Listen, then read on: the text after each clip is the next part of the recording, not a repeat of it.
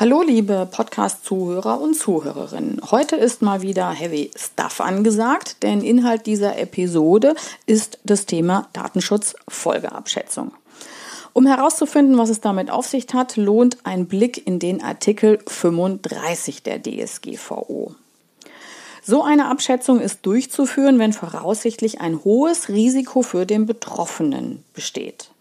Bei welchen Prozessen so ein hohes Risiko besteht und damit eine Folgeabschätzung notwendig ist, da haben die Aufsichtsbehörden Unterstützung geleistet. Das bedeutet, sie haben auf ihren Webseiten Listen veröffentlicht für die Prozesse, wo eine solche Datenschutzfolgeabschätzung notwendig ist. Also da hilft schon mal ein Blick auf die Webseiten der Aufsichtsbehörden, wo die einzelnen Listen dann veröffentlicht sind. Im Kern sind es Verfahren, wo eine systematische Bewertung von persönlichen Aspekten stattfindet. Das äh, ist zum Beispiel das klassische Profiling, aber es können auch psychologische Testverfahren sein bei der Verarbeitung von den berühmten Artikel 9 Daten, also von den besonderen Kategorien. Also wenn hier eine umfangreiche Verarbeitung stattfindet, dann ist auch so eine Folgeabschätzung durchzuführen. Da sind wir so am Thema äh, Gesundheitsdaten und hier auch bitte äh, die Videoüberwachung nicht vergessen. Also wer in seinem Unternehmen eine Videoüberwachung äh, installiert hat, dem würde ich schon empfehlen, eine solche Datenschutzfolgeabschätzung durchzuführen. Also der erste Schritt wäre einmal mal im, die Liste der Aufsichtsbehörden ähm, auf den Schreibtisch zu legen und zu schauen, ob nicht ein solches Verfahren bei mir im Unternehmen durchgeführt wird. Und dann kann ich entscheiden, ob ich eine Folgeabschätzung machen muss, ja oder nein. Wer keinen solchen Prozess findet, dann würde ich sagen, hurra, herzlichen Glückwunsch, Sie haben ein großes Thema weniger. Und wenn nun ein Verfahren identifiziert ist, dann geht es nun auch los. Und zwar ähm, muss man eine Risikoabschätzung durchführen. Und so ein Ding schraubt man nicht mal eben kurz am Samstagnachmittag bei einer Tasse Kaffee zusammen. Das ist schon mal ein wenig aufwendiger. Im Kern steht die Beurteilung von Risiken und der Wahrscheinlichkeit, dass das Risiko, was ich identifiziert habe, auch eintrifft.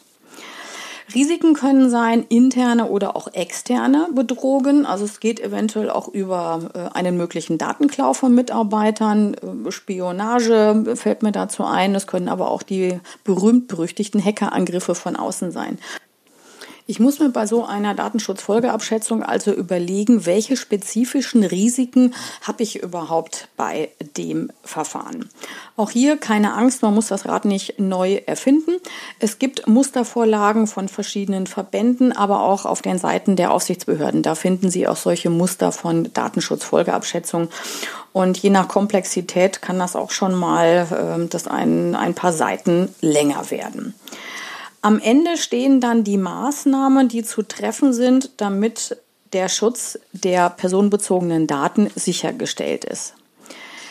Auch hier das Prinzip ist folgendes, dass so eine Abschätzung vorher zu erfolgen hat. Also das heißt, bevor ich im Prinzip so ein Verfahren aufsetze, muss ich mir Gedanken machen, ähm, ob ich nicht eine solche Risikoabschätzung durchführen muss. Also das ist die klassische Denkweise der DSGVO, dass man sich vorher schon Gedanken machen sollte äh, und beziehungsweise welche Maßnahmen zu treffen sind, damit möglichst nichts passiert.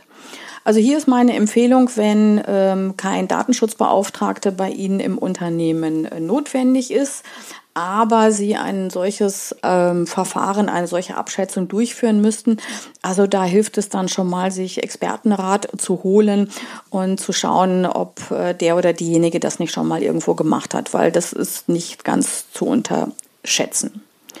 So, das waren die Informationen, also ein paar Kurzinformationen rund um das Thema Datenschutz Folgeabschätzung. Dann drücke ich die Daumen, dass dieser Kelch an Ihnen vorbeigeht, weil man hat doch ein wenig äh, weniger zu tun, also weniger Papier erzeugen. Und dann viel Spaß bis zur nächsten Episode des Datenschutz Podcast. Ciao, Servus.